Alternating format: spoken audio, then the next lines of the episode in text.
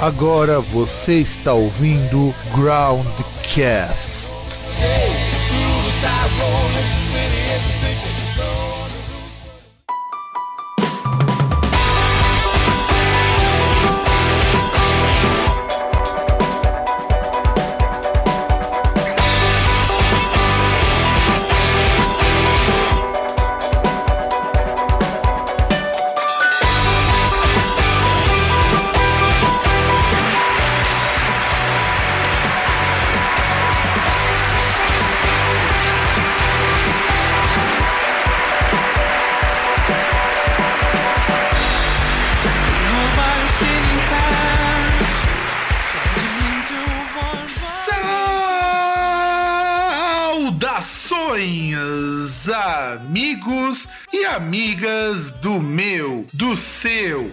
Nosso programa Groundcast. E bom, estamos de volta para mais uma semana para encher-lhes o saco. Eu sou o Fábio, aquele que não tem esperança nenhuma de se aposentar neste século, e do outro lado, lá na Lapa, aquele que já está acumulando sua 26 aposentadoria, o senhor César. E aí, é yeah, aquele negócio. Eu acho que gosto de futebol porque futebol é um esporte de contato e todo mundo usa o braço. Se for para não usar o braço, que vai jogar vôlei.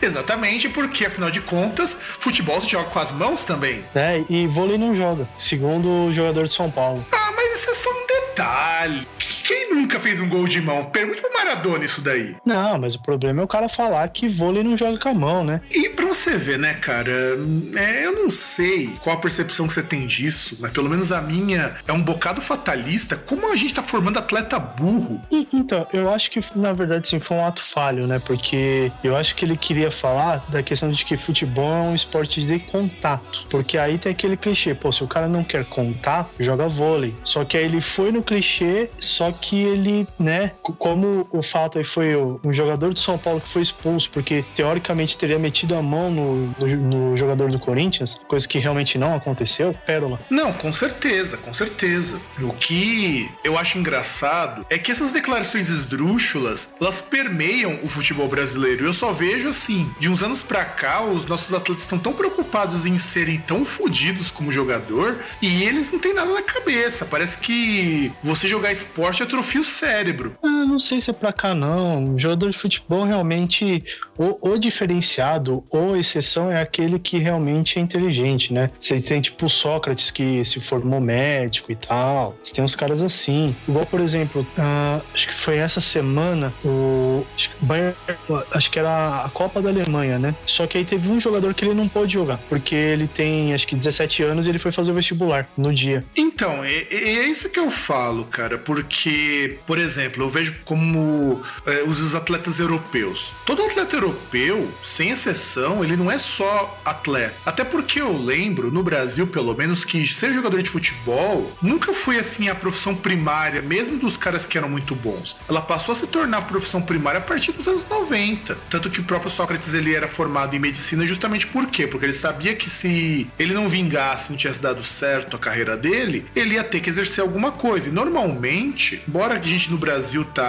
estendendo um pouco isso, depois dos 35 anos, você já tá velho para praticar qualquer esporte. É, depois, não só a questão de estar velho, né? Você já, já assim, uh, o pessoal fala de esporte, por exemplo, o pessoal fala, ah, mas, poxa, jogador de futebol lá, eu, eu, eu trabalho toda semana e, pô, quando eu volto para casa eu vou jogar bola e o cara não aguenta jogar. Porra, é atleta de alto rendimento, cara, é, é um negócio violento. Tipo, impacto, sabe? Intensidade é totalmente diferente. É aquele negócio, o cara que chega com 35, 40 anos, o cara ele está, dependendo da situação, só o bagaço. É, é verdade, é verdade. Tanto que na verdade assim, o que acontece, que essas pessoas elas não entendem, é que o ritmo que esses atletas profissionais levam é uma coisa que a gente não aguentaria cinco minutos da maneira que eles praticam seus respectivos esportes. O futebol é um esporte que consome muito do atleta porque você tem que estar correndo durante no mínimo 90 minutos num campo gigantesco. Não, então é aquele negócio. Você pega, por exemplo, você vai ver os caras que correram mais. Tem cara que correu 20, 30 quilômetros, cara. O cara fez quase uma maratona. Isso num único jogo. Fez uma meia maratona nisso. Isso, né? E, então você imagina, tem cara aí que corre uma maratona por semana, ou mais. É, porque nós estamos contando, que fique bem claro, ouvinte, apenas a questão do jogo. Nós estamos considerando os treinos. Que aí tem essa também, porque apesar de ter treino tático e tal, uma coisa tem treino físico também, né? Por mais que aquele negócio, ah, mas depois do jogo você tem um treino entre aspas regenerativo, né? Por exemplo, o cara ele jogou quarta-feira à noite, jogou aquele jogo depois da novela, 10 horas da noite. O cara geralmente ele vai ter um treino na tarde do dia seguinte e regenerativo, mas é aquele esquema, quinta-feira já é treino, sexta já é treino, sábado ele joga, se ele jogou no sábado, domingo tem treino, ou talvez às vezes até domingo o cara tem folga, mas aí segunda tem treino direto. E sem contar o seguinte, do, de uns 20 anos para cá, o treino para esses atletas ha sido tão fodido, tão intenso, que você tem que imaginar que você não consegue alguém que se destaque por ser bom, porque são todos muito bons. Então, por exemplo, o pessoal reclama, ah, mas não tem um Pelé, não tem um Romário, não tem um Edmundo surgindo aí. Bicho, esses caras hoje jogam muito mais, proporcionalmente falando, do que todos eles juntos, porque eles têm um condicionamento físico que é invejável. Só que isso cobra um preço. Você vai perceber que muitos desses jogadores, eles saindo em farra, bebendo todas, porque é um ritmo muito desgastante. Chega uma hora que o corpo e a mente não aguentam. Então, é que eu não acredito que eles, assim, em habilidade, eles tenham mais habilidades que os jogadores antigos. Só que o, o esporte em si, ele exige muito mais fisicamente. Assim, por exemplo, como atletas, eles são muito superiores. Assim, por exemplo, se fosse jogar até por conta do futebol que eles jogam atualmente, eles, sei lá, não perderiam para os times antigos. Mas por quê? Porque o, o jogo é muito mais intenso. Seria uma partida muito mais feia. Só que eles ganhariam por causa disso, por causa da intensidade que eles jogam, que é muito maior. E, e não só isso. É que nenhuma vez eu tava conversando com um amigo meu, há uns anos atrás, quando a gente foi num Anime Friends da vida aí, que eu lembro dos primeiros eventos de anime, que eu sempre eu fui desde 2012. Não, 2012 não, desde 2002 até 2009, 2008, nesses eventos de anime. Ou seja, fui evento pra caramba. E as bandas que iam tocar lá, as bandas eram muito ruins. Mas muito ruins mesmo. De repente eu fui no de 2010 ou 2011, que foi quando eu reencontrei os meus amigos lá do Cos Pobre. E um que o camarada meu falou das bandas, falou: Porra, bicho, você vai observar as bandas, os guitarristas são tão fodidos que eles parecem todos iguais. Então quer dizer, é a mesma coisa dos jogadores. No fundo, no fundo, você tem jogadores tão bons que ninguém consegue ter um diferencial. E aí que entra aquela coisa. O diferencial hoje é aquele que é mais inteligente, aquele que, tipo o David Beckham, que quando tava no fim, de, fim da carreira, do auge dele, começou a virar administrador. Então, quer dizer, de repente você começa a ter atletas fora do futebol, mesmo fora do Brasil, dentro do futebol, que pensam um pouquinho à frente e transformam todo aquele dinheiro que eles ganham em alguma coisa mais sólida. Ah, não só no fim da carreira, né? Você vê, por exemplo, o fenômeno que são os jogadores agora, aqueles maiores, tipo um Neymar, um Messi, um Cristiano Ronaldo, porque eles não são só o jogador. Aquilo que eles ganham pelo, pelo futebol, realmente é um negócio assim impressionante. Você pega os caras aí que ganham, sei lá, é, centenas de milhões de euros por ano. Só que assim, é, disso aí que eles ganham muito é questão de marketing, né? É, os caras ganham muito em publicidade, os caras ganham também na venda de camisas aí que o clube nada. Então são, são várias coisas aí que eles ganham, né? Além dos mimos que eles ganham também dos patrocinadores, que não são poucos, né? Não, isso é verdade, isso é verdade. Eles não ganham pouco, não. Sem contar, por exemplo, que você tem jogador que nunca mais fizeram isso também, tipo o Ronaldinho, o famoso Ronaldo Fenômeno, que tem patrocínio vitalício da Nike. Verdade. E ele ganhou numa a, época agora o que, o que eles que ele tava assim Fala. muito muito no auge e a Nike falou: ó, nós vamos dar um patrocínio vitalício. Mal sabia eles que depois ele ia dar umas mancadinhas. Não, mas na verdade o, o, o grande problema na Nike, assim, se teve problema, é que o Ronaldo ele teve problema com contusões. E, e o pior, assim, ele teve problema é coisas assim que. Coisas que, beleza, ele tinha costume de fazer, mas são coisas que o corpo humano não é feito para fazer, né? Que aí um grande problema que ele tinha crônico era no joelho. Só que ele fazia movimentos que, assim, nosso joelho não foi feito para fazer. E aí, por isso, ele tinha, assim, contusões gravíssimas. E aí ele teve uma que foi, é, sabe, foi fudidona, que foi na época que ele jogava na Itália, tanto que achavam que depois ele nunca mais ia voltar a jogar. Ele voltou a jogar, só que aí, por conta até da forma física dele que não era das melhores, ele não conseguia voltar ao auge da forma física, ele nunca recuperou 100% o joelho. Mas é, ainda assim ele deu pro gasto para jogar. E sem contar o seguinte, né? Isso é outra coisa que também os jogadores de fim de semana não entendem. O desgaste é tão grande porque você disse muito bem, o corpo humano não é feito para jogar nessa intensidade que esses jogadores profissionais jogam. Tanto que você pega um Rogério Ceni, por exemplo, do São Paulo, ele tava ali fazendo hora extra, porque já era pra ele ter aposentado. O corpo dele já dava nítido que ele não tava mais aguentando jogar no ritmo que o pessoal mais novo joga. E isso não é nem questão do cara ser bom ou ser ruim, é questão de respeito com o próprio corpo. O nosso corpo ele tolera um tanto de gasto, um tanto de lesão, mas chega uma hora que você fica velho e você não regenera tão rápido. Então, mas eu não digo só de lesão, porque assim, por exemplo. Não, não, mas eu não tô falando lesão, César, no sentido de você se machucar. Jogar lesiona os músculos, ainda que pouco, sabe? Não, sim, sim, sim. Não, então, então é que assim, é que eu acho que o problema é o termo, não é lesão, mas é a carga, a quantidade ali, por exemplo. É, o corpo não tá pronto, por exemplo, um jogador de vôlei, não é natural você pular, tipo, dois metros de altura e depois cair no chão. É duro. Tipo, pro joelho, aquilo é uma carga fodida, cara. Por mais que você faça exercícios para reforçar os músculos ali perto, os músculos na perna e tal, para você ter mais, uh, mais coisa assim para segurar essa carga, para dividir, é, é, um negócio impressionante, cara. É uma força que é. Meu. Tanto que aquele negócio uh, é, é, que não tem, por exemplo, principalmente no Brasil, você não tem estatística para isso. Mas vai ver quanto cara que joga futebol só final de semana, quanto cara que se quebra aí com, com, com problema no, na rótula. É ah, não precisa chegar muito longe, não, César. Eu tenho aluno meu que joga só em educação física, futebol, de vez em quando na rua, que já quebrou joelho, que já quebrou braço, que já distendeu o tendão dos pés. Não, então, mas quebrar braço é um negócio assim, é uma queda, queda pode acontecer qualquer coisa.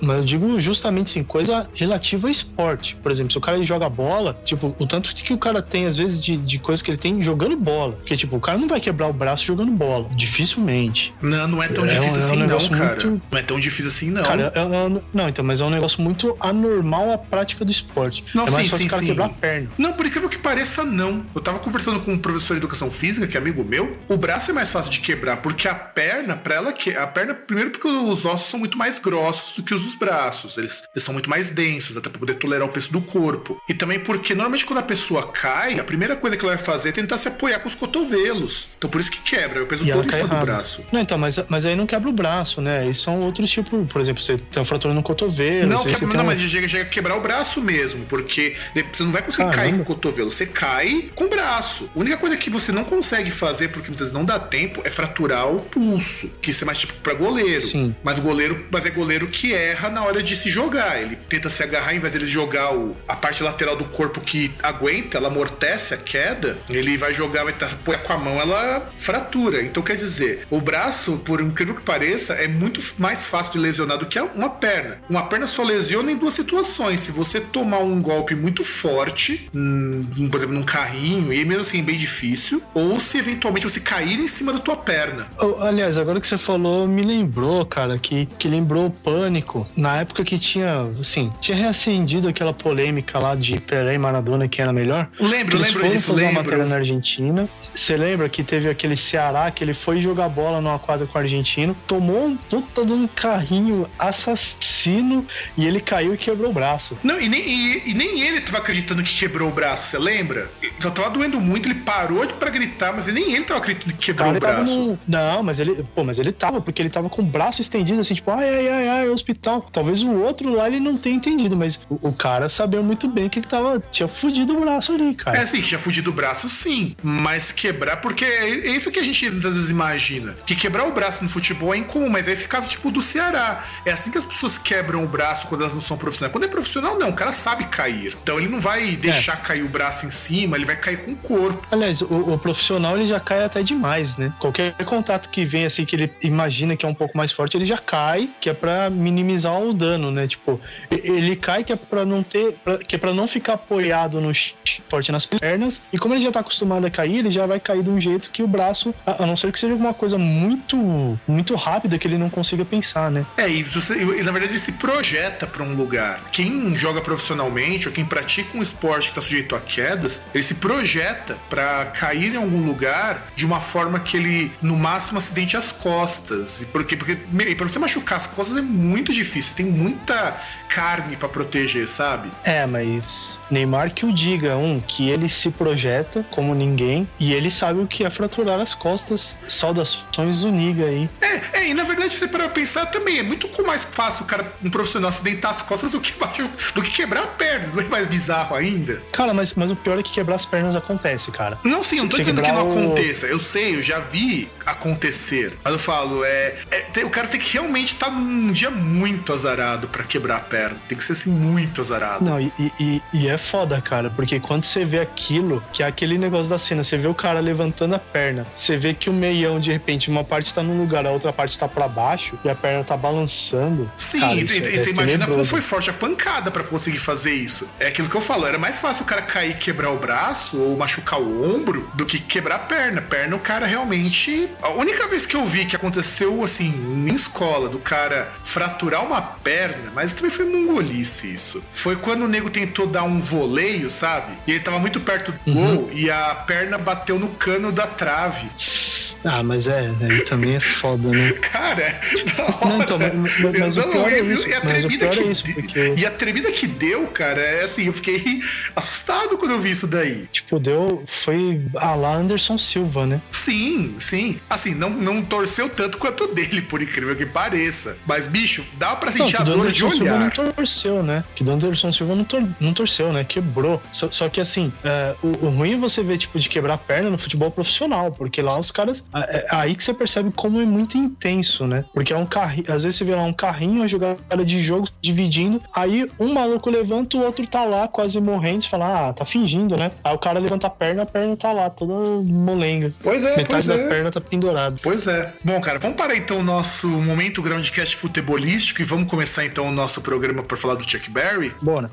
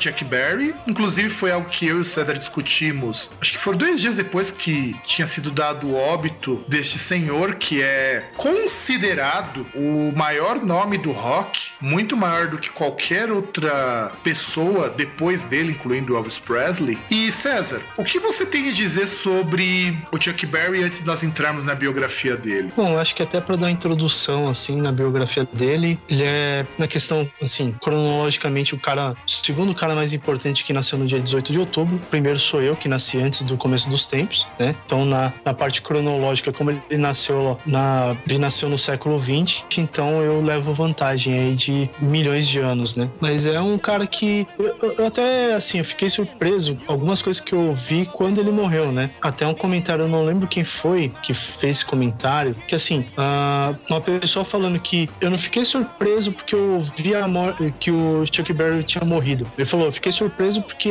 ele ainda estava vivo. É, porque ele morreu com 90 anos, mas, o, o Chuck uh, Berry. Não, não, tudo bem, mas é um cara que assim, uh, depois a gente vai destrinchar melhor, mas é um cara que, por exemplo, de lançamentos, ele teve bastante lançamentos da, de meados da década de 50 até o final da década de 70. Depois ele só foi lançar disco assim de inéditas. Eu acho que ele lançou um na década de 2000 e ia lançar um esse ano. Que inclusive vai ser lançado em junho deste ano, o disco pós que conta com participação do Tom Morello, do Rage Against the Machine e o... Sim, não só do Tom Morello. Vários, várias participações, mas essa é uma das que eu acho mais interessantes, porque é um, é um choque de gerações aí de guitarristas que, meu, pode ser muito foda. Inclusive saiu o single, o, o single novo, né? Ele já foi lançado. Então, e o que a gente pode falar do Chuck Berry, como o César já introduziu muito bem, ele nasceu como Charles Edward Anderson Berry e Chuck é um apelido para Charles, para quem não sabe. Nascido em 1926. Um diminutivo, no... né? Eu não lembro se é exatamente diminutivo, porque o diminutivo é Charlie em inglês. Chuck me parece algo muito mais como uma variante, sabe? Tipo Steve. Sim, tipo uma gíria, né? Tipo uma gíria, exato, porque o diminutivo normalmente no inglês é aquele IE, tipo Chuck, Steve, costuma ser mais uhum. ou menos assim. Se fosse o Charlie, seria Charlie, alguma coisa do tipo. É, tipo Charlie Sheen. Isso, isso, Char isso, Charlie Chin. Então, seria. Aquela, claro que o nome dele não, não, não está no diminutivo, mas seria se fosse diminutivo. Então ele nasceu no dia 18 de outubro de 1926 e morreu no dia 18 de março deste ano de 2017. E ele é um dos pioneiros do rock and roll. E isso que é importante a gente falar, talvez em algum programa a gente explique melhor o que, que é o rock, fazendo assim uma análise cronológica. Mas por que, que ele é um dos pioneiros? Porque ele foi um dos primeiros sujeitos a mesclar o rock com o folk, com. Rock não, desculpa. Mesclar o blues com o folk, com o country. E isso ele fez de uma maneira muito brilhante. A história dele, de como que ele fez isso, é muito legal. Então a gente precisa, assim, respeitar muito o trabalho dele, junto com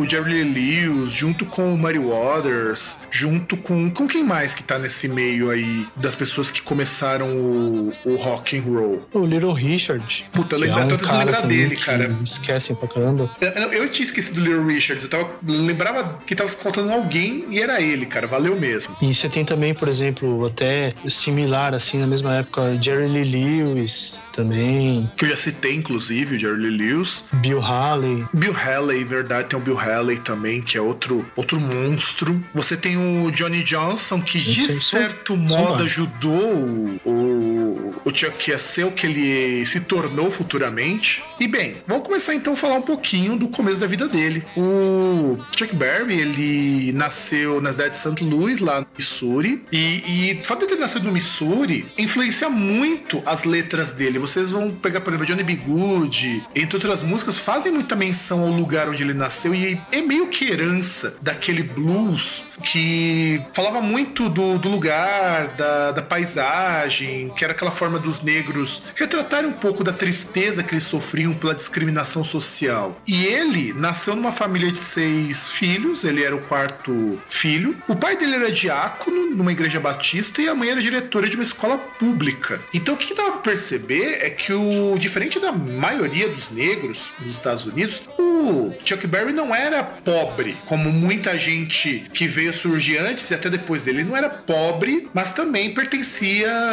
ao que nós vamos chamar aqui no Brasil de classe média baixa, sabe? E aí ele tinha uma família estruturada né? Apesar da quantidade de filhos. Sim, de certo modo a família dele até era normal, se nós considerarmos que quando a gente vai falar dos grandes astros ídolos do rock, do rock and roll, ele é o que teve a infância mais normal de todas. É, é que, que tem muitos aí que você vê que tem, sim, são filhos de famílias disfuncionais até. E, e dependendo até do, do, tipo de do tipo de ramo assim artístico que a pessoa surge, muitas vezes ter uma família disfuncional é o comum, né? Se pegar rapper, por exemplo, você vai ver um monte lá que, que, é, é que é filho, às vezes, de mãe solteira e tal, de mãe que tem que trabalhar e que, que aí o cara, ele. O, o, filho mais velho cuida dos, dos mais novos. E, e, no caso dele, não, né? Até um negócio que, dependendo assim do contexto, é anormal pelo fato dele ter pai, o pai ter lá, vai ser, ser diácono, a mãe também ter emprego, né? Não ser simplesmente dona de casa.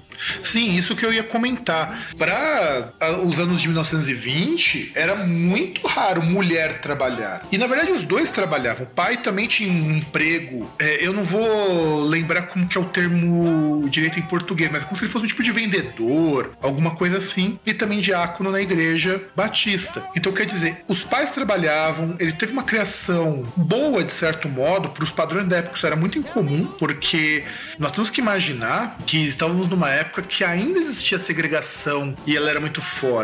Você não tinha mais o, o período de escravidão, mas você tinha um racismo que o Brasil também, nessa mesma época, passava por algo muito similar, mas não era igual ao americano. O americano, uma coisa era muito mais hardcore nesse sentido. É, até porque lá é aquele negócio, né? Assim, uh, não é que o racismo ele é liberado, né? É que, pelo menos assim, nas décadas mais recentes, é crime você ser racista com uma pessoa. Você ter um alvo. Você chega numa pessoa e ser racista com ela. Isso é crime. Agora, você ter posicionamento, você ter um pensamento racista genérico, tipo, geral, não é crime. Você pode fazer sem problema. Por exemplo, um cara, ele pode, se ele chega, por exemplo, no Brasil na TV e fala, ah, ah, mas fez isso aí porque é negro. É capaz do cara ser preso e assim, se, se não for interpretado como injúria racial, é crime inafiançável. Nos Estados Unidos, não. Nos Estados Unidos é problema se você chega e fala, olha, esse negro é coisa de, de negro. Olha esse cara aí. Aí você chegar pro cara endereçar o um negócio para ele, aí isso é crime. Se você fala no genérico, não é. Só que ainda assim, e aí você imagina como é que devia ser na década de 20, né? É, e aí a gente indo um pouquinho mais para frente, em 1941, quando ele tinha 15 anos de idade, ele fez o primeiro show dele na Summer High School. Então, ele sempre teve um contato muito íntimo com a música, desde muito cedo ele demonstrava interesse pela música e ele era muito bom. O, o que vai fazer muita diferença na vida dele ao longo do tempo é o fato de que ele era muito bom. Só que aí, em 1943, ele tava de zoeira com os amigos e resolveu roubar três lojas à mão armada lá no Kansas. E eles fugiram, foi fugir, ele fugiu com os amigos num carro que foi roubado também. E por que, que ele fez isso? Porque ele tava na zoeira, sabe? Ah, vamos roubar umas lojas, vamos pegar um dinheiro e vamos farrear. É, aquele esquema, né? Cabeça vazia, aí... Sim, sim. Classe média é foda, né? Sim, e, e, e, o que é mais engraçado nessa situação é que quando eles foram pegos, o Chuck Berry até confessou isso na autobiografia dele, que a arma não funcionava. Era uma arma que tava quebrada. Ele foi é. assaltar com uma arma que não, que não podia atirar. Ah, cara, mas isso aí é igual aquele, aquele serial Everybody Hates Chris, que, que o Chris trabalha na loja, o cara vai assaltar, só que ele tem um negócio que é só a, só a coronha, sabe? Só, tipo, tem a, tem a base, assim, do cano e tem o, o local lá onde você pega. E ele tá com aquilo lá na cintura, rouba uma vez lá, consegue. Quando ele vai roubar na segunda, que aí ele, o cara lá, o personagem principal vai lá, conta pra todo mundo, e eles armam um esquema, aí vai lá a polícia, todo mundo em cima dele e fala, ué, mas você não tá nem armado? Ele fala, cara, mas aí é problema, né? Eu não posso roubar uma loja de armas porque lá tem armas de verdade. E esse fato de ele não ter usado uma arma que funcionava deu uma amenizada na pena dele, e aí ele foi mandado para um reformatório para jovens, que era uma coisa muito comum nos Estados Unidos, que se você tinha um jovem delinquente, dependendo da gravidade do caso, ele ia para um reformatório. Hoje já não acontece mais isso. Hoje a coisa funciona diferente. Não necessariamente ele vai para prisão, mas é diferente. Aqui no Brasil seria equivalente a ir para FEBEM. Só que, diferentemente da FEBEM, o reformatório nos Estados Unidos era um lugar que funcionava, a grosso modo, para recuperar esses jovens. Tanto que, olha como que o cara ele era esperto. Ele entrou no reformatório com 18 anos e ele formou um quarteto de canto ali, com os amigos que, que ele conheceu lá. E os caras eram tão bons, o pessoal, e eles tinham tão bom comportamento que foi permitido que eles se apresentassem fora do reformatório. Então, olha como que a música, de certo modo, direcionou a vida do Chuck Berry. Bom, se o Johnny Cash tocava na cadeia, por que, que o cara que tá na cadeia não pode tocar fora? É, ele não tava exatamente na cadeira, um reformatório. Reformatório é um colégio super rígido, na qual você vai estudar e você vai não vai poder sair dali. É como se fosse um internato forçado, sabe? É, um colégio interno que você não pode sair. É, é se vem colégio interno, o cara não pode sair teoricamente, né? O cara ele tem as datas para sair. E ele conseguiu cantar fora junto com esse pessoal porque eles cantavam muito bem e tinha bom, bom comportamento. E olha que coisa legal. Então, a música salvou muito a vida dele nesse momento, dele poder mostrar que ele tinha aptidão para música e nessa época ele também já tinha algo que o diferenciava de outros músicos negros. Ele tinha uma imagem como músico que o ajudou muito na carreira dele. Além de ser um bom músico, ele é um bom showman, como a gente diz. É, que na verdade é aquele negócio, né? Porque ele não é só guitarrista, né? Ele é guitarrista, cantor e era compositor também, né? Tanto que aos 21 anos, ou seja, três anos depois que ele foi preso, ali no reformatório, ele saiu e em 28 de outubro de 1948, ele se casa com a Temeta Shugs, que é chamada de Toddy, e dá luz da Darling Ingrid Barry no dia 3 de outubro de 1950. E agora começa uma história, já que você falou do Everybody Hate Chris, que é a história do pai do Chris, só que o Chuck Berry, porque ele tinha dois empregos. E, e, e, olha como. Um, dois empregos não, tinha mais do que dois empregos. Ele trabalhou como. Mas ele não tá contando centavos, né? Devia, viu, cara? devia, porque pra você ter mais de um trabalho, devia. Porque ele era faxineiro, trabalhou como peão de fábrica, depois foi fazer um curso e trabalhou como esteticista. E com esse emprego de, de ah, esteticista, ele conseguiu juntar grana e comprar uma casa. Porra. Não, cara, você já imaginou um, um homem daqueles músicos e tudo mais, passando creme madame, cortando unha, depilando. E um homem heterossexual, né?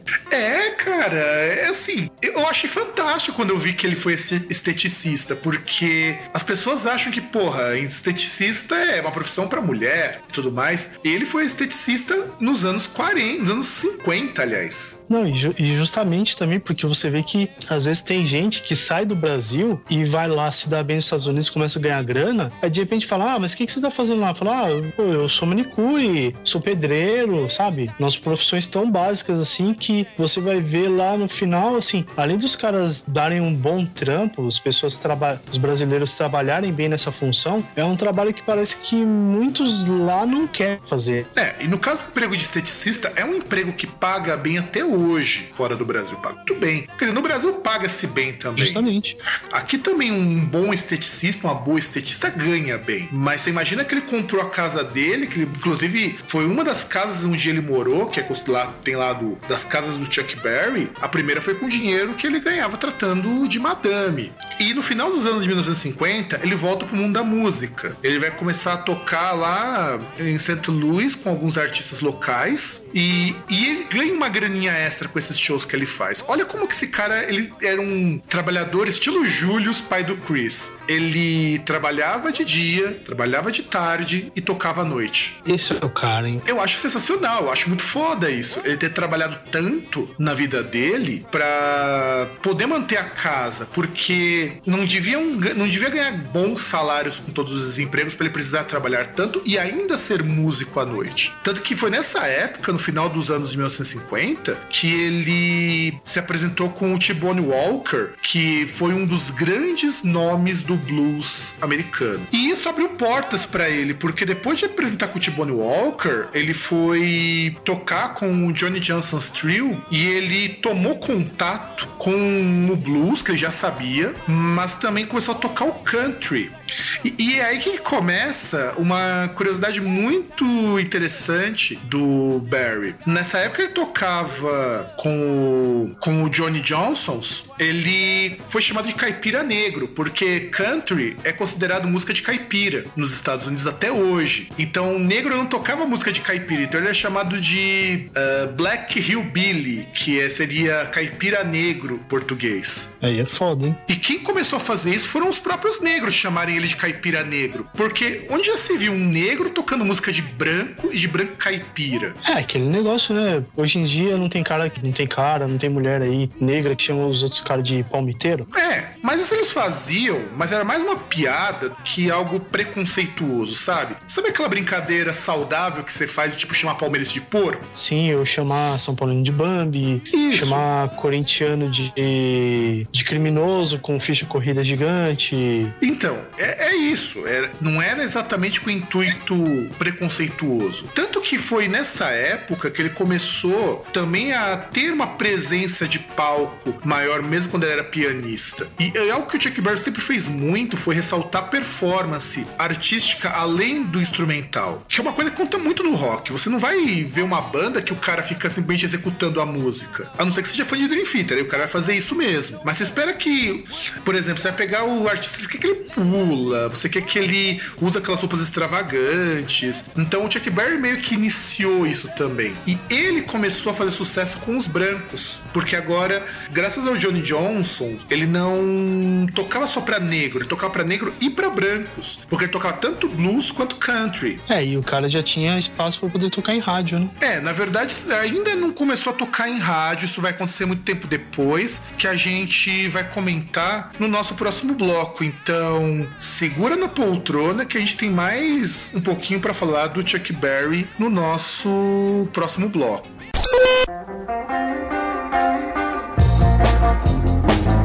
Então vamos agora e um pouquinho mais para frente, lá pros anos entre 1955 até começo da década de 1960, que como você já estava falando que esse era o trampolim pro Barry tocar na rádio, ele ainda só tocava lá na região de St. Louis e mudou a vida do Barry quando em 55 ele viaja para Chicago, onde ele conheceu o Muddy Waters que o Muddy Waters, inclusive, é um dos músicos, assim, mais interessantes e também influentes nessa história do blues, porque o blues moderno começa com ele. E ele era o cara que, na época, era o, o pica das galáxias. Você conheceu o cara, você tinha muita possibilidade de conseguir algo bom por conta disso. E conhecendo o Muddy Waters, o Muddy Waters, ele sugeriu que o Barry contratasse o dono da Chess Records, o Leonard Chess, e ele trouxe pro dono da Chess Records o, o blues. E, e segundo esse cara, ele dizia que esse blues seria muito mais interessante ter na gravadora, que a Chess Records era uma gravadora de blues. E ele é, ficou impressionado, o, o Leonard Chess, porque tinha é, alguns tons de música country no blues que ele tocava e aquilo soava diferente. E isso falou, poxa, mas esse rapazinho aí tem, tem futuro. Não é,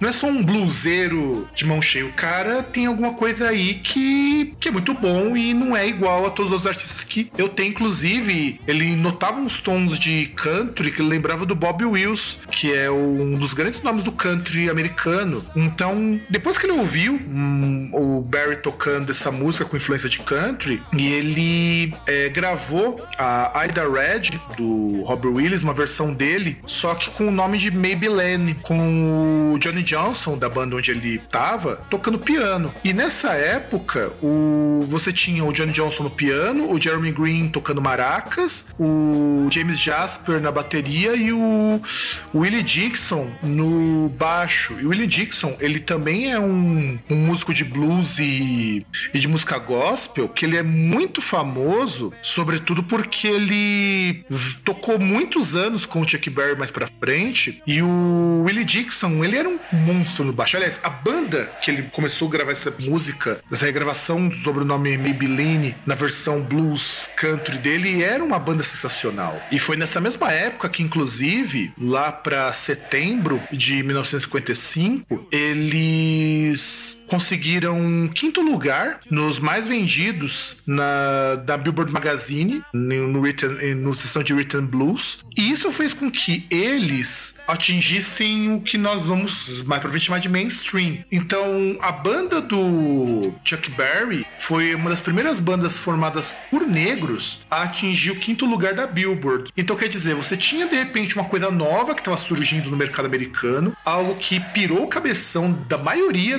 dos ouvintes, porque, porra, mas o que, que, é isso? Isso daí não é country, isso daí também não é blues. O que, que é isso que ele tá tocando? O que, que é isso que esse negro tá tocando que é muito foda, sabe? E aí, um ano depois, ele lançou, no final de junho de 56, a música Roll Over Beethoven, que atingiu o número 29 do top 100 das canções da Billboard. E ele foi um dos artistas, assim, mais bem conceituados, conseguindo o número 56 nesse, nesse ano que ele fez uma excursão junto com o Carl Perkins, que também se tornou amigo dele. E o Carl Perkins, ele destacava que as qualidades do Chuck Berry, elas eram muito, muito, muito boas, porque ele conseguia trazer o country e ele trazia o country de uma maneira que ele conseguia gostar, porque não era aquele country padrão que se fazia do branco americano do interior, porque não soava somente como country music, mas soava como alguma coisa diferente. E ele também trazia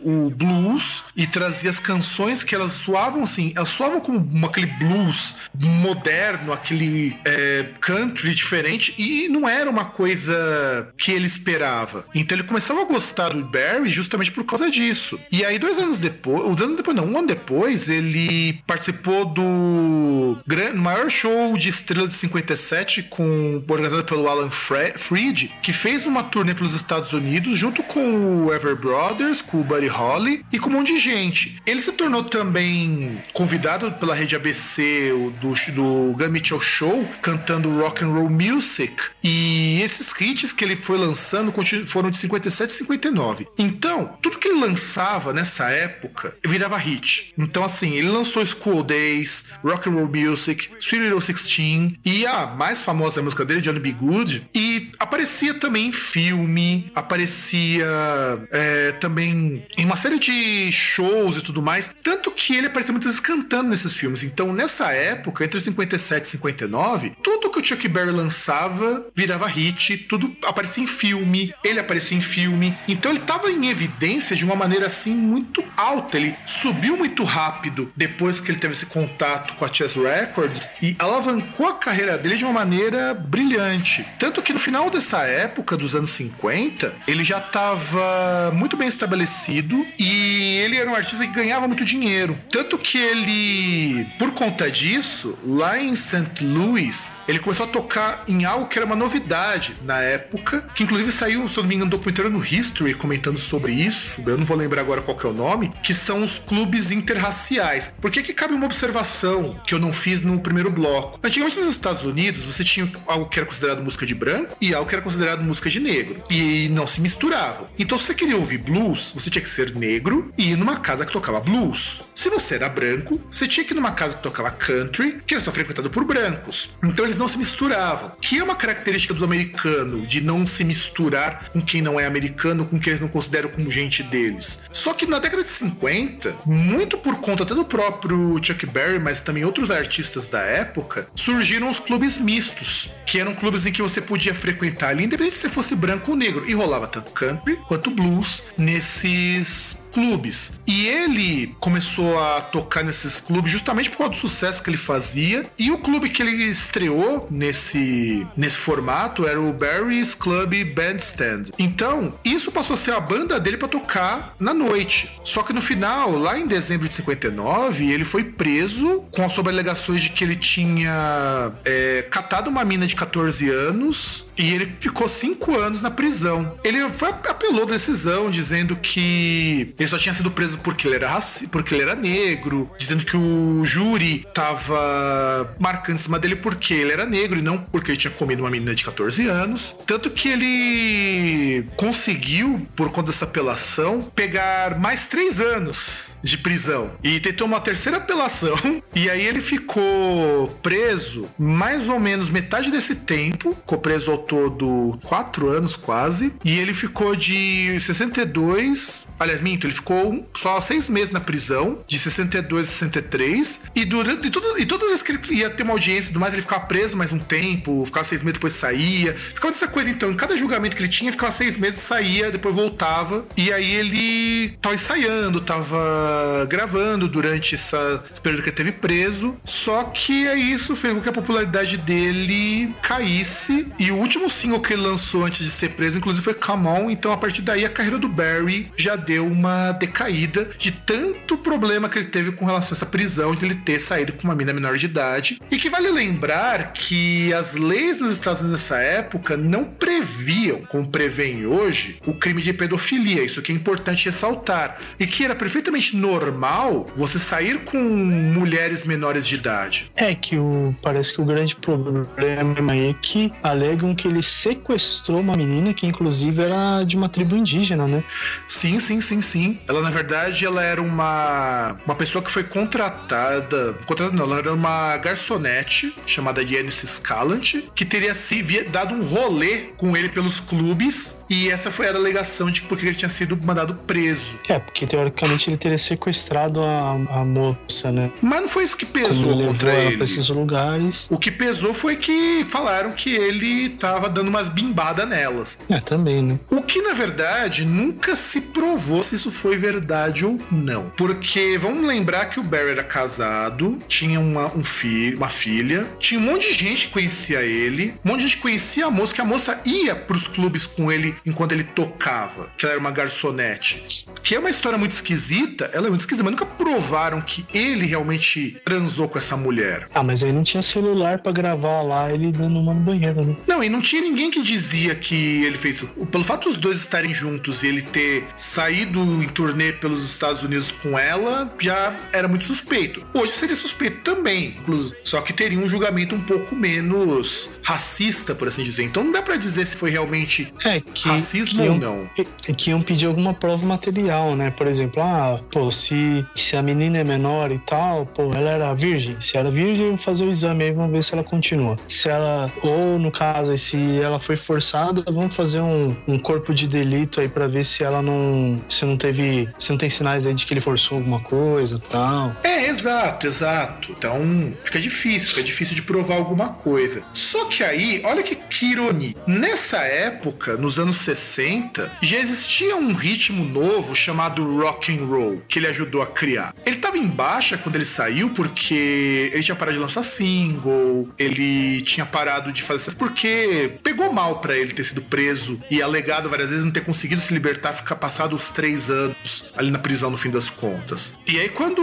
o Barry foi lançar, foi sair, saiu da prisão em 63, ele voltou a gravar, só que quando ele voltou a gravar, o cenário musical já era outro, porque as bandas britânicas tinham aportado nos Estados Unidos. Então, o pessoal tava ouvindo Beatles até não poder mais. Era a época que, o- que os Beatles vendiam mais que água. Ou como o próprio John Lennon falava, eles eram mais conhecidos do que Jesus. O que é verdade. E também tinha o Rolling Stones nessa época. Verdade. E essas duas bandas faziam cover do Chuck Berry. Então todo mundo conhecia o Chuck Berry pelas versões que essas bandas faziam. E, e não só por isso, né? O Rolling Stones mesmo diz que muito do som deles é graças ao Chuck Berry. É, é sugado assim, é, é- é tipo, árvore genealógica é ligação direta, né? Sim, sim, os Beatles também falavam muito disso. Aqui os Beatles influenciavam um monte de gente, não só o Chuck Berry. E também vai surgir bandas como o Beach Boys, que vai lançar uma das músicas. Assim, eu acho a música muito chata. Confesso que eu prefiro os covers dessa música, que é Surfing USA. Só que, que usa a melodia de Sweet Little 16 pra, pra fazer a base dela. Aquele comecinho da música Surfing USA é a mesma melodia de Sweet Little 16. Se você ouvinte estiver escutando isso, pega as duas músicas e compara, você vai ver que elas são muito parecidas. Inclusive a parte rítmica dela. E não só isso, né? Você pega Back in the USSR, é uma referência Back in the USA do, do Chuck Berry. Sim, sim, sim, sim, sim, sim, sem dúvida. E nos anos 64 e 65, o Barry lançou alguns singles e três deles conseguiram o top 5 do da Billboard, pegaram o 20 lugar, que é a música No Particular Place to Go, que é uma versão de School Days, só que mais zoeira, sabe? A versão de zoeira de School Days, e o Never Can Tell, e a música Nadine. E a Nadine foi assim uma música que, caralho, alavancou a carreira dele de uma maneira muito peculiar, porque aqui o Nadine, que às vezes aparece como Nadine Is It You, é uma música lançada como single e foi a primeira música que ele lançou oficialmente depois que encerrou o tempo dele na prisão. E essa música já era uma música considerada como rock and roll. Já era uma música que abraçava mais esse novo som que tinha surgido graças a ele. Ele ajudou a criar o rock como nós conhecemos, influenciando muita banda, e agora ele se influenciava pelo que tava no momento e o som dele se tornou mais rock, se tornou mais dançante, mais pesado do que era quando ele tocava só R&B, quando ele tocava só country.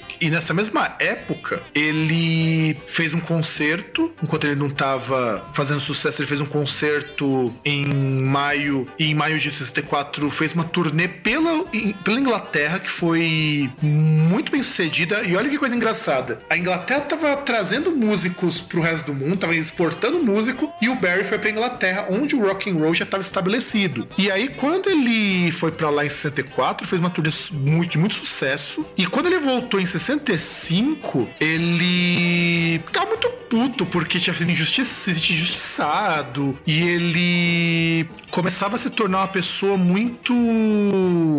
muito difícil de negociar. Ele já não. Ele tinha umas frescuras para negociar, porque falou: não, aqui nos Estados Unidos não rola. Ele tava muito satisfeito com o americano. Então ele tava. assim, do tipo, ele tocava com algumas bandas sem ensaiar. Ele faz contratos com cláusulas muito absurdas. E então ele ganhou uma reputação de ser uma pessoa muito difícil de lidar. É tipo o Tim Maia, sabe? Quando ele era vivo. Ele é um cara muito difícil de lidar. Tanto que ele tocou em eventos no norte dos Estados Unidos, como o Sheffer Music Festival, e também lá na Inglaterra, lá em Toronto, no Canadá, no Toronto Rock and Roll Revival. E nessa época, ele tinha saído da Chess Records e tinha ido parar na Mercury. Então esse foi o período, nessa época dos anos 60, principalmente, o período mais conturbado pro Barry. Ele é um cara que fazia muito sucesso, mas que tava muito chateado com os Estados Unidos. Mas, assim, chateado pra caralho. E essa parte da história dele, que cobre os anos 70, mas nós vamos pular pro intervalo para você poder tomar uma aguinha, poder dar uma descansada, porque agora a gente vai começar com uma fase, vamos dizer assim, talvez seja a última fase produtiva do Chuck Berry, porque o Chuck Berry ele passou a ficar mais o nome do que o músico depois dessa época, a gente vai comentar um pouco sobre isso, mas isso só depois do nosso intervalo. Agora a gente chega nos anos de 1970 com o Chuck Berry. Bom, em 1970 ele volta para Chess Records e ele não tinha lançado até então, nessa época, nenhum single quando lançou o álbum Back Home. Que aliás, olha que títulozinho sacana esse, né? Chamar de Back Home, porque tava voltando para a primeira gravadora dele. E, e assim, ele não lançou nenhum hit, nenhum single nesse álbum, mas ele voltou, até porque, segundo o que ele mesmo dizia, tava na hora dele começar a emplacar alguns hits, porque quando ele tava na Mercury, ele também não emplacou nenhuma grande música, ou melhor dizendo, ele não emplacou hits como ele tinha emplacado na década de 60. E, e era engraçado porque os artistas que faziam cover dele estavam estourando. Beatles, Rolling Stones, até mesmo o pop do Beach Boys estava emplacando e ele estava por baixo ainda. Tanto que em 72 ele lançou um disco ao vivo, quer dizer, uma versão ao vivo de My Jingalin, que é uma música que foi gravada a partir de uma versão diferente, uma, aliás, uma versão diferente chamada My Tambourine, que é um grande clássico também dele, My Tambourine, e que tinha sido lançada originalmente no San Luis do Frisco, que é um LP de 68, e ele conseguiu um número 1 um com essa regravação ao vivo. Então agora o Barry estava pegando aquele legado que ele tinha antes e transformando em outras músicas em versões ao vivo. E isso fez com que ele voltasse a entrar em evidência. Tanto que quando ele lançou, segundo o que vai dizer o Robert Christago, ele é, foi muito ajudado pelo, pelo grupo que ele tinha tinha formado de admiradores nessa época do, da transição dos anos 60 para os anos 70, tanto que muitas bandas de faculdade, muitas é, bandas pequenas estavam fazendo covers, versões de músicas dele. Tanto que o Barry nessa época ele começou a viver mais do legado que ele tinha deixado do que de músicas novas. E foi uma época muito boa para ele também, porque agora ele estava num um ambiente em que o rock and roll ele estava mais bem estabelecido, estava muito mais consolidado do que estava consolidado anteriormente no final dos anos 60, porque no final dos anos 60 teve aquele período conturbado por conta da prisão dele por acusações de pedofilia, embora não existisse o crime de sexo com menores nessa época, porque como eu já tinha dito antes, não se tinha essa noção de que sexo com moças menores de idade era algo proibido, porque, e aqui no Brasil também de certo modo acontece muito isso, não se tinha ideia de que existia um molestar menores. Então acaba pesando mais para ele a questão do racismo, de certo modo, do que algum crime que ele tenha cometido. Então, ele lançou esse single do My Jingalim e ele conseguiu aparecer tanto nas paradas de sucesso britânica quanto na americana. Quando ele depois gravou uma outra versão ao vivo de Reeling and Rockin', então ele já estava voltando com tudo, graças ao que ele já tinha de sucesso e agora com versões ao vivo. Tanto que eles, é, esses dois singles foram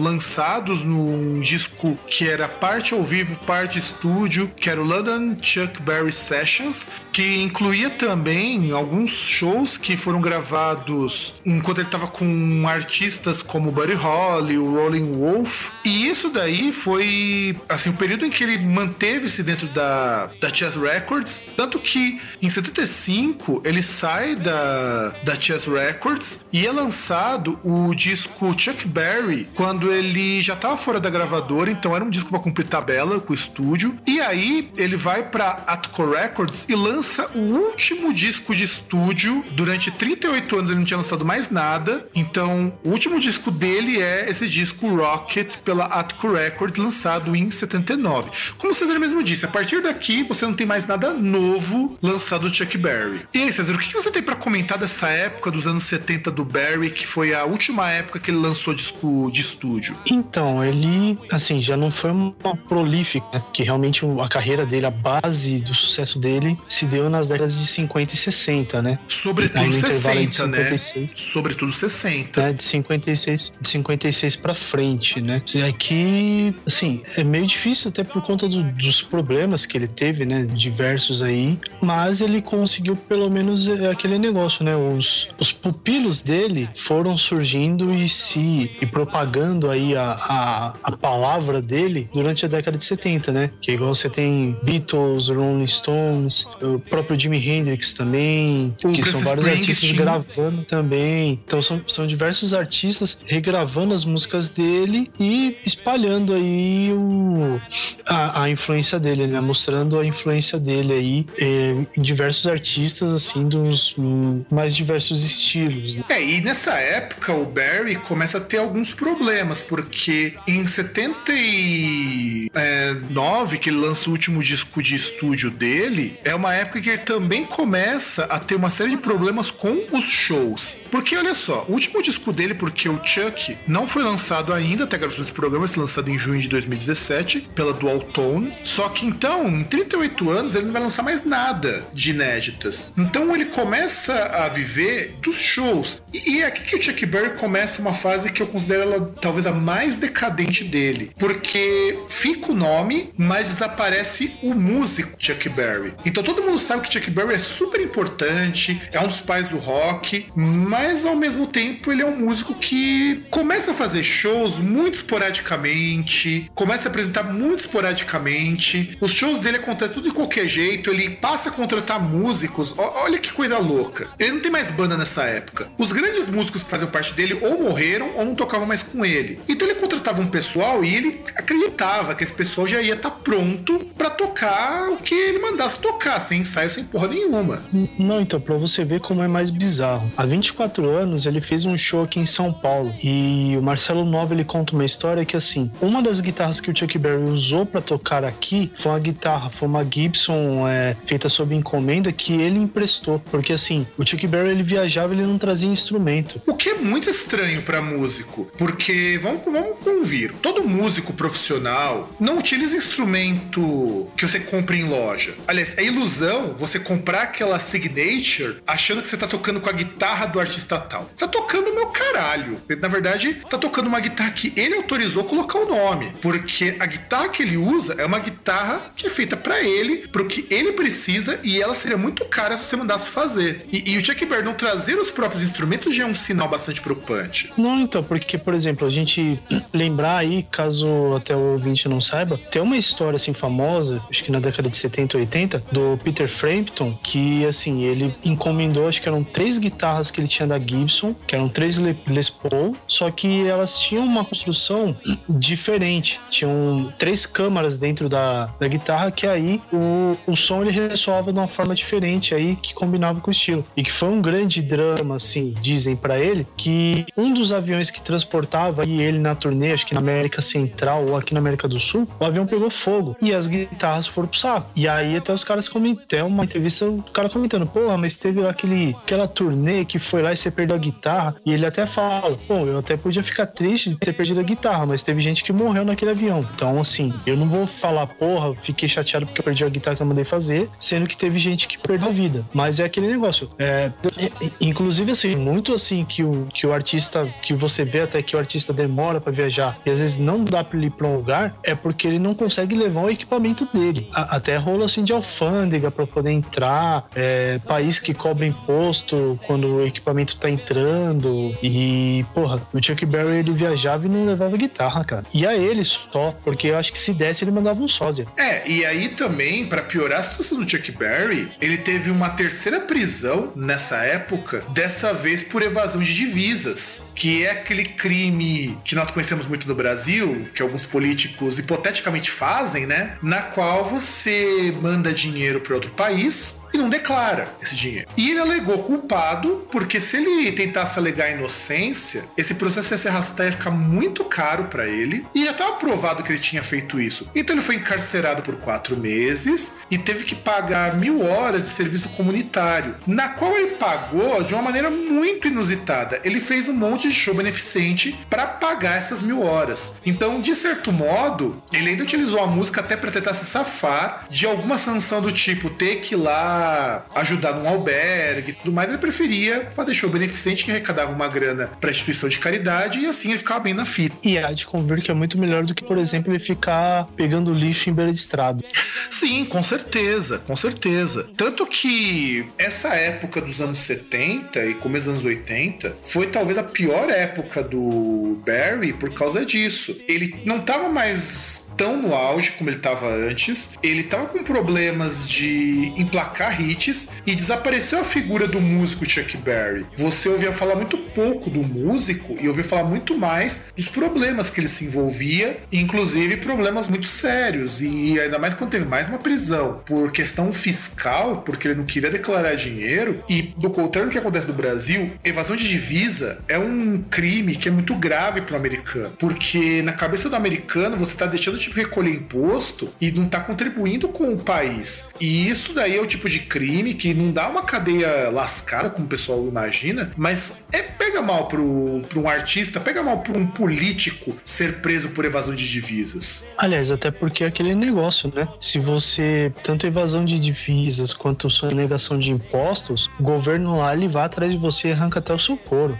Os caras não estão aí. Ah, que, que diga MC Hammer, né? Que o diga ao Capone, que ele foi preso por sonegação fiscal e não pela troce, pelas atrocidades que ele cometeu enquanto mafioso. Ah, não, não, sim, sim, sim. Mas aí foi a forma que conseguiram pegar ele, né? Que, que não tinha materialidade, não tinha provas dos crimes que ele cometia, mas tinha prova que, porra, o cara movimentava milhões de dólares, tipo, década, começo aí do século 20, quando milhões de dólares eram cifras astronômicas, é, seria equivalente aí a centenas de milhões de dólares e o cara não pagava nada de imposto. E aí, no começo dos anos 80, que é a época em que ele ainda continuou na estrada, ele tocava de 70 a 100 shows por ano. E era show de uma noite só, não era que nem você tem muito artista que faz dois, três shows no lugar. Era uma noite no lugar e ir embora. E aqui começa algo que parece estranho. 100 shows num ano é muito pouco para um artista que fazia tanto sucesso quanto ele fazia. Tudo bem, 100 shows no ano dá algo em torno de você tocar duas vezes por semana, mais ou menos. O que é bastante. Mas para um artista que lançava single atrás de single, hit atrás de hit, se torna muito pouco. E ele, quando tocava esses shows, ele fazia solo, ele viajava sozinho e contratava uma banda no lugar para tocar com ele. Tanto que isso reduzia muito os custos para ele como artista, mas dava uma pioradinha na qualidade dos shows, que foi inclusive o que o César comentou do problema no show no Brasil, que ele não tinha nem instrumento. E o instrumento dele era uma versão customizada muito mais refinada da, da Gibson ES 355, que é a, que é uma versão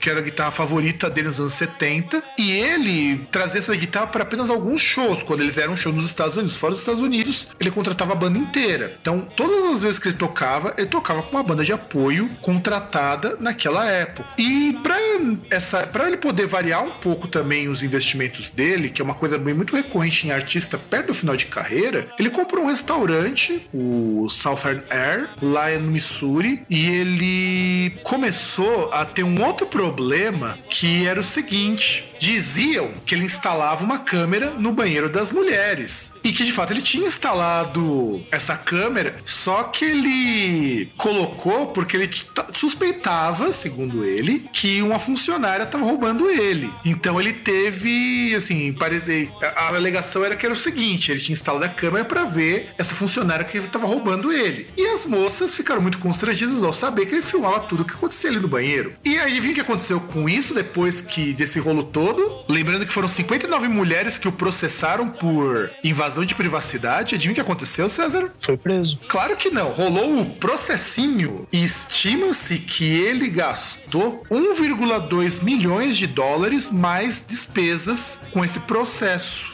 E aí.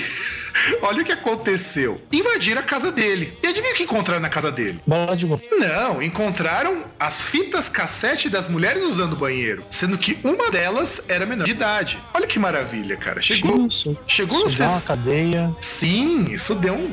Foi aí que o processo pegou pesado, né? Foi aí que ele teve que pagar o processinho. Só que não encontraram só fitas das mulheres usando o banheiro. Encontraram também 62 gramas de maconha. E aí ele foi multado por abuso de drogas, uso de drogas e por abuso de menores.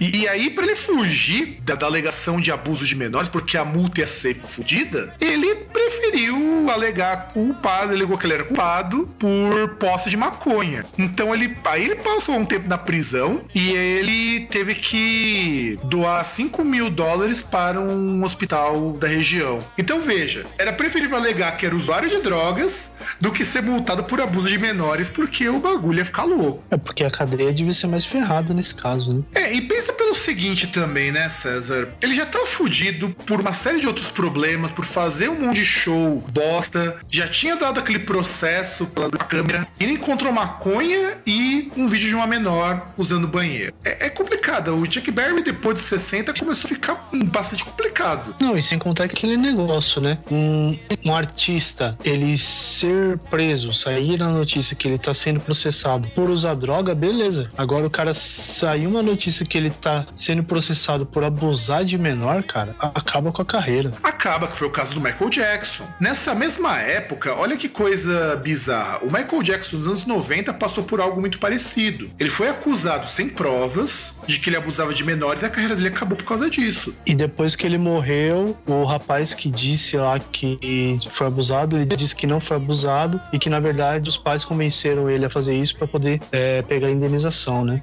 Sim, sim. E eu acredito até que o caso do Barry não seja algo muito longe disso. Talvez não tenha rolado mesmo, porque senão você acha que eles não tinham processado? Você acha que eu para deixar passar só a maconha? É complicado. E aí, aí depois disso, desse episódio dos anos 80, o Chuck Berry sumiu, sumiu. Só em 2000 que ele voltou a aparecer para a imprensa porque ele estava processando o Johnny Johnson por conta de direitos autorais. Aliás, diz, tipo, ele foi processado pelo Johnny Johnson porque 50 músicas que ele escreveu, segundo Johnny Johnson dizia, haviam sido feitas em coautoria com ele, incluindo No Particular Place to Go, Sweet Little Sixteen e Roll Over Beethoven, que não acreditavam o Johnny Johnson e que ele queria grana, ele queria dinheiro porque o cara fez muito sucesso com essas músicas e, esse, e o Johnny Johnson não viu um puto desse dinheiro. Só que aí acontece aquilo que eu acho que é bem foda no meio musical. Você não processa cara quando ele é pobre, você espera o cara encher o rabo de grana e você mete os cornos nele, mete o processo. Só que o juiz, ele viu que fazia muito tempo e o que o caso prescreveu. Olha que coisa, é né, que meu? não adianta você, você. Você fala que o cara usou uma. se apossou aí de uma composição sua, você vai reclamar 40, 50 anos depois, né? É que nem aquele caso do Led Zeppelin, lembra? O motivo que aconteceu de eles não terem pago, em parte, foi por causa do tempo. E eu até acredito que o Johnny Johnson só processou ele porque o Chuck Berry ficou muito rico. E em 2008, ele fez uma turnê pela Europa, onde foi para, sobretudo na Suécia, na Noruega, na Finlândia, no Reino Unido, na Holanda, na Irlanda, na Suíça, Polônia e na Espanha. Então aí ele volta com a turnê europeia. Ele, assim, o Chuck Berry, como músico, já caído fora dos holofortes e tudo mais, mas ele se encontrava ativo. Ele ainda era um cara ativo, ainda fazia muito show. E no meio da turnê, quando ele tocava no Virgin Festival lá em Baltimore, ele é, parou um pouquinho. Ele onde ele parou a turnê. E três anos depois, uh, no dia de Ano Novo, lá em Chicago, o Barry sofreu de exaustão. Ele estava exausto. Ele passou mal, ele desmaiou e acabou sendo levado para fora do palco. Então aqui ele já começava a mostrar né, a saúde dele já estava capengando. E vamos ser bem francos, né, cara? Em 2008, ele tinha. Quase 80, 80 anos. Quase 80 anos. E, bicho, não dava mais, meu. Se, se você tem gente com 50 que já não aguenta levar a coisa nesse ritmo, imagina ele com quase 90, quase 80 anos. Então tava, tava difícil. Tanto é que... que esse ritmo de fazer show direto, ele tinha que ter feito isso na década de 80. Né? É, que ele não fez. Ele perdeu, na verdade, década de 70 e 80, que ele ainda conseguia fazer essa coisa de fazer shows e turnês muito longas, ele já devia ter feito isso antes e dado uma parada, porque o Iron Maiden, que os músicos não estão nem próximos da cidade, estão fazendo menos show por conta de cansaço, porque eles não aguentam mais, e o Barry tava tentando fazer igual garotão e não aguentou, foi tocar no ano novo e não aguentou. Tanto que ele, aí nessa época, ele foi morar numa cidade que ficava a 16 quilômetros de St. Louis, lá na cidade de E ele tocava toda quarta-feira é, de cada mês no Blueberry Hill, que era um restaurante localizado em Delmar Loop, de, de 96 até 2014. Então, toda quarta-feira, primeira quarta-feira, uma quarta-feira de cada mês, ele tocava lá nesse bar. E quando ele fez 90 anos, ele é, disse que faria seu primeiro álbum de estúdio, que é o Chuck, que vai ser lançado em 2017, em junho. Então, foi a primeira gravação que ele fez em 38 anos, incluindo o filho dele, o Charles Berry, o Charles Bear Jr. e a Ingrid tocando guitarra e harmônica, é, tentando trazer as músicas que cobrissem a maior parte do que ele fez ao longo da carreira. Só que, infelizmente, ele morreu antes disso. E ele foi encontrado morto na casa dele pela polícia de St. Charles County, onde ele foi encontrado morto por alguém que ligou pro 911. E ele foi. Ele morreu, na verdade, o Chuck Berry, por complicações cardíacas, por, por problemas de ataque cardíaco. E aí ele encerra o legado dele, que foi um, que foi não, é um legado muito importante até hoje pra gente. E vamos comentar então no nosso último bloco, na saideira, o que o Chuck Berry deixou pra gente. Vai, César, você que é um cara assim, muito prolífico na sua idade, que já tá batendo a casa dos seis dígitos, chama a saideira, vai. Vai, Vegeta, larga de preguiça aí que você não tem 90 anos ainda. É claro que a gente não podia terminar este programa sobre o Chuck Berry sem falar do que, que ele deixou pra gente. Em primeiro lugar, o que a gente chama de estilo rock de ser começa com ele. Eu comentei no começo do programa que ele era, em primeiro lugar, um grande showman antes de músico. Então, aquela coisa mais extravagante, muita coisa até que o Elvis viria aprimorar, que o Mick Jagger viria aprimorar também, que é aquela atitude rocker, começa muito com as coisas que ele fazia. Inclusive, o fato dele ter ido preso, aquela coisa da contravenção e tudo mais. Começa com o Barry a pegar mesmo, começa a pegar com ele. E ele Então ele Usar influen- substâncias proibidas. Sim, o uso de substâncias proibidas, bem, bem colocado também. Então o Barry, ele traz tanto inovações musicais quanto na maneira de se apresentar. Os escândalos sexuais aí, no caso. Mais ou menos sexuais, né? Sim, sim, sim. Ele levou o Rhythm Blues a um patamar muito alto, porque o Rhythm Blues ele era voltado para a comunidade negra e de repente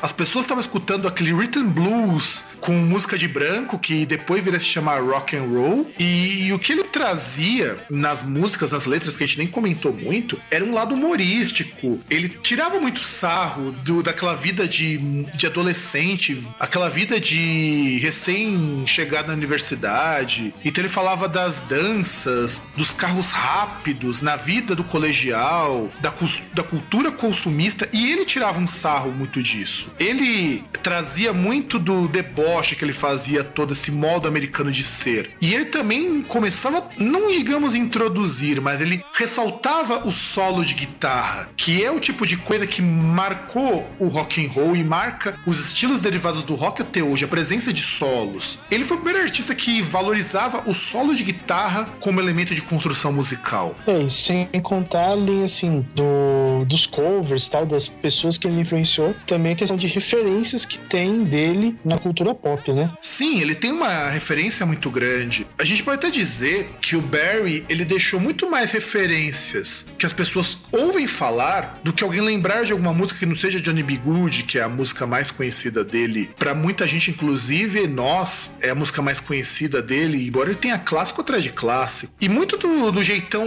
juvenil do rock and roll começa com ele. Então você tem aquelas letras falando que ah, vamos sair, beber a noite toda e ter rock and roll e festas e tudo mais, ou vem aqui, vamos satisfazer transando com mil mulheres, uma coisa desse tipo. Isso começou com Barry. E ele também é um dos primeiros compositores a contar histórias por meio das músicas, coisa que não existia na música popular até então. Quando a gente vai analisar a criação do rock, ele rompe barreiras por um monte de coisas, por trazer bandas menores, não precisa mais daqueles grupos grandes de música, por se diferenciar muito do jazz, também que o jazz ele trazia as big bands e de repente o country que precisava de muita gente para tocar country, não era um músico ou outro só, eram os, os grupos de country eles eram relativamente grandes, ele começou a trazer muito de bandas menores e a possibilidade de você fazer músicas com temáticas que ao mesmo tempo elas eram contestadoras para a época e elas eram muito simples porque traziam aquilo que o jovem podia se identificar, que foi o que os sucessores do, do Chuck Berry incorporaram além da música. Por que, que Beatles fazia sucesso? Porque Beatles conversava com a linguagem do jovem. Por que Rolling Stones fazia sucesso? Porque Rolling Stones conversava com o jovem da década de 60, que era um jovem desiludido pela, é, pela crise econômica que os Estados Unidos estavam começando a se recuperar na década de 60. Então você teve um período de crise muito forte. Você teve um período pós-guerra que também trouxe uma mensagem de que guerra não era algo legal. Você teve um movimento hippie que também vai influenciar no rock mais pra frente. Mas era aquela coisa de que o jovem dos anos 60 até os anos 80 precisava de uma linguagem que falasse com eles. E a música da época que falava isso era o rock, não só pelo Chuck Berry, mas principalmente por ele. E o curioso é que, além do- das covers aí que surgiram e tal, e também das coletâneas que apareceram aí, tipo, de 79 pra frente, basicamente você tem dezenas de lançamentos de Chuck Berry e apenas coletâneas e, e- e shows, né? E discos aí, gravações de shows. É, essa questão da temática é uma das coisas que faz com que a música dele continuasse aí perene. Ela não. O estilo dele, que era um estilo que era muito mais essa parte de showman, então era algo que se destacava mais, parecia mais. parece mais moderno. E as temáticas aí, no caso, que são temáticas atemporais, afinal, jovem sempre vai existir, e tirando coisas específicas, a, as angústias, assim, a, a vida do jovem ela não muda muito de, de um lugar para o outro ou entre épocas, né? Então isso é o que faz com que o Chuck Berry ele se mostrasse como uma presença assim tão constante até 30, 40 anos depois de lançar as músicas dele. É, e sem contar também o seguinte, o Barry ele traz pra, pra música muitas inovações que hoje eu tô sentindo que elas estão se perdendo, porque agora o jovem não tá mais tão interessado no rock, mas é engraçado isso, você vê, sei lá, esses produtores de música eletrônica que eles são super aclamados, você vai ver, sei lá, um Chess, o cara faz show pra. show entre aspas, porque não dá pra chamar bem de show, pra 100 mil pessoas num campo aberto, uma rave, ou você vê um Skrillex que o cara faz mais performance do que música, porque as bases já estão mais ou menos prontas. Então, muito dessa coisa do rock, falar a língua do jovem tá se perdendo, mas é engraçado porque a gente vai ver depois um show do Rolling Stones ou um show de alguma dessas bandas grandes e eles lotam tanto quanto lotavam na época, só que agora você não tem só jovem, você tem o cara que hoje tem 60 anos escutava aquilo quando era pivete, você tem o cara novo que tá descobrindo aquelas bandas agora e tá vendo que aquelas bandas são geniais e, e é algo muito, muito legal que o, que o Barry deixa de legado nesse sentido. Tanto que o Barry ele ganhou prêmios diversos, inclusive prêmio pelo conjunto da obra. Ele aparece em listas de canções mais influentes, não só canções de rock, mas canções mesmo. Os maiores álbuns de todos os tempos. Você pega aquela lista de mil e um discos para ouvir antes de morrer. Tem um disco dele ali. Então quer dizer, o cara é foda. Mesmo que ele, como músico, tenha desaparecido, a música dele ficou. Mesmo que ele tenha perdido o bonde do tempo aí, tenha décadas aí que ele teve perdidas, né? Que ele poderia, que ele não lançou nada, que ele fez poucos shows, mas ainda assim é um legado que vai permanecer. Vai. Não vai surgir um artista tão cedo que tem essa marca, essa aura que o Chuck Berry criou para si. Nem os outros, nem o Little Richards, nem o Jerry Lewis conseguiram. E olha que eles são até melodicamente falando mais influentes para muitas das bandas americanas do que o próprio Chuck Berry. Chuck Berry, muito do que ele criou para guitarra vai aparecer em gente até como o Jimi Hendrix, por exemplo, que vai também ser outro revolucionário. É, e aí é aquele negócio, né? Aí você. E assim, aí você pega, por exemplo, ah, vamos ver artistas que são influenciados por Jimi Hendrix. Indiretamente eles são influenciados por Chuck Berry também. Da mesma maneira que, que, artistas que é, são influenciados por Rolling como Stones. É não, então, justamente. E, e, e você imagina, é, o, o que seria da música, por exemplo, se não existissem Rolling Stones ou Beatles? E aí você vê que influência direta de Chuck Berry também. Exato, exato. Eu não consigo imaginar, por mais que eu não seja tão fã nem do, dos Beatles e nem do Rolling Stones, eu não consigo imaginar um mundo sem eles. Sem eles terem surgido e ajudado a, a construir as coisas que eu gosto hoje. E até porque cada uma delas, principalmente no começo, pegou uma, meio que uma parte do Chuck Berry e, e meio que foi levando aí, né? Tipo, essa questão da canção, que foi um pouco mais no, nos Beatles e tal, das, das canções, principalmente no começo, que eram as canções assim de temática mais adolescente. Você pega no Rolling Stones mais aquela parte mais controversa da performance, de, de se mostrar como algo fora do padrão, é, dessa questão aí de, de mostrar mais ou menos como se fossem tipo uns bad boys e tal. Então você vê até que cada um até foi levando de uma forma uma faceta aí do Chuck Berry também. É, até artistas mais novos, o Ed Sheeran, ele utilizou um trecho de Johnny B. Good na, na música Nina. Você tem o, o L.A. Cool, que é um artista de rap, se eu não me engano, que utilizou Roll, Roll Over Beethoven. Você tem o Chuck Berry que sampleou ele mesmo para fazer música. Então, quer dizer, é, é, muito foda o que ele conseguiu trazer pra música, sem contar Johnny B. Good. Johnny B. Good aparece em canções como a Fan Fan Fan do Beach Boys, aparece também trecho dela na Star Star do Rolling Stones. Então, quer dizer, é um artista que você vai escutar muito ele aparecendo em outros artistas artistas. E é isso que é o legado que eu gostaria de comentar para esse final de programa. E que assim, ele viveu uma vida bastante longa, 90 anos não é para qualquer um. Eu, eu, duvido que eu chegue a 90 anos, de verdade, eu duvido muito que eu consiga chegar a tudo isso. Mas assim, eu agradeço muito ele por ter trazido um pouco dessa atitude pra música que hoje faz tanta falta, cara. É, e também não dá para esquecer que se não fosse ele, pelo menos assim falando, uma das cenas assim de cinema, uma das cenas mais favoritas que eu tenho performance de Johnny B. Good por Marty McFly, né, cara? Sim, é verdade, cara. Verdade. Marty McFly e Johnny B. Good é no De Volta pro Futuro 2, né? É no De Volta pro Futuro 1. É no né? É porque eu lembro que tinha Johnny B. Good, eu não lembrava qual dos dois que era. Não lembrava se era um. Porque o 1 eu vi acho que duas vezes só. O 2 eu vi pra caramba, o 3 também vi pra caramba e eu não tava lembrando qual deles que era. Que é, inclusive, naquela parte lá que ele volta pra tentar resgatar o professor, que ele acaba morrendo e tudo mais. Ele faz uma performance depois. É legal, é legal. Eu lembro bem vagamente é, disso. É, que, que, aí, que ele volta, que é pra poder fazer o, o pai é, se apaixonar. Ah, o pai e a mãe se apaixonarem, né? Que ele toca no, no baile da escola. Isso, isso, isso, isso. Eu, inclusive porque ele tinha feito uma cagada ali voltar no tempo, os dois nunca tinham se encontrado, ele não teria nem nascido. Isso, é. Inclusive que tinha até aquela teoria do que o, que o Doc tinha colocado que se os dois se encontrassem poderia acontecer algum problema no fluxo do tempo, aquela coisa toda. É, eu lembro desse, desses detalhes assim, eu preciso inclusive rever esse filme, porque é um filmão da porra. Agora, com certeza, quando eu tiver um tempo livre, eu vou rever De Volta pro Futuro 1, porque eu devo isso, assisti duas vezes só esse filme, e eu não assisti assim começo, meio e fim, sabe? Foi assistindo aos picotados, porque eu pegava sempre de uma parte do filme e acabava não vendo até o fim, ou então, por exemplo, a primeira vez que eu vi, eu peguei na metade, a segunda vez eu peguei, perdi o começo, vi uns pedaços e acabei não vendo o fim, tá ligado? É, é que sei lá, é que eu acho que talvez a pessoa fica tentada a ver mais o 2, porque o 2 ele, ele dá um salto no futuro e ele vem com aquelas previsões, que aí no caso a gente pode ver aquilo que deu certo e não deu do futuro, aquelas versões, aquelas leituras do futuro, enquanto que o, o primeiro é só aquele diálogo com o passado. E que na verdade é o,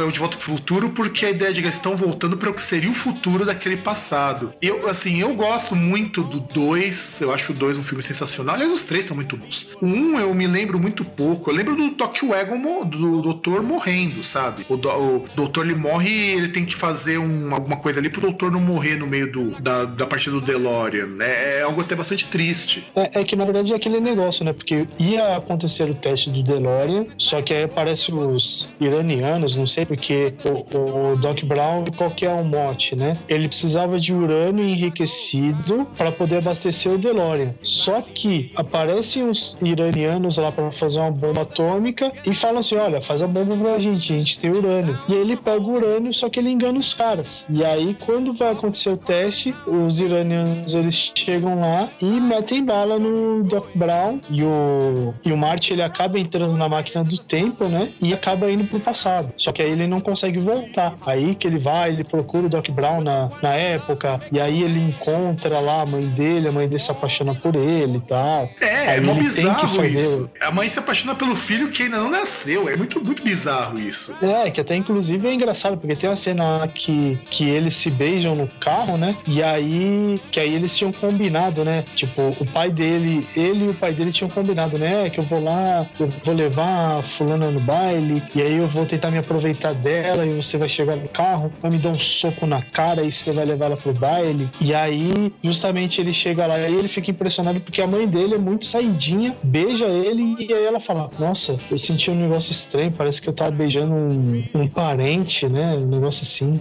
É, é, é, é, é bem espírito da época dos anos 80, quando foi lançado esse filme, que eu acho genial, ainda acho genial. Eu lembro dessas cenas, é como eu falei, eu vi aos picados esse filme, não vi inteiro, do começo ao fim, eu preciso rever um dia fazer isso daí. E bom, vamos acabar o programa, né, que já falamos demais do Tchacão. É, pra gente não se estender muito mais, vamos aos informes do Groundcast. César, como que a pessoa pode nos contatar? A pessoa ela pode ir é, no facebook.com.br pages groundcast. Você pode encontrar também no groundcast.com.br. Você pode se comunicar através do arroba groundcast no Twitter. Você, bom, Snapchat ainda não tem, ainda não tem Instagram. O é, que mais? Eu não sei, acho que o Fábio ele tem um perfil no Grindr, mas eu não sei, é o certo. Sou só ele pra falar.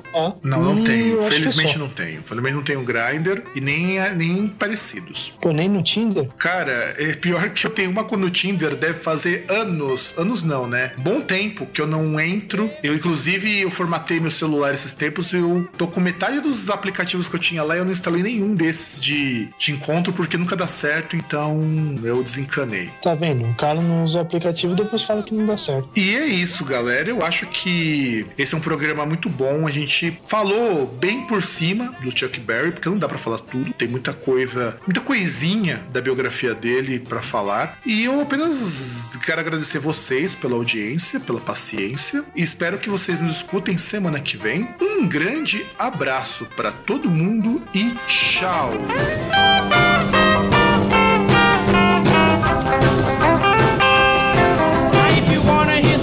like the boys play.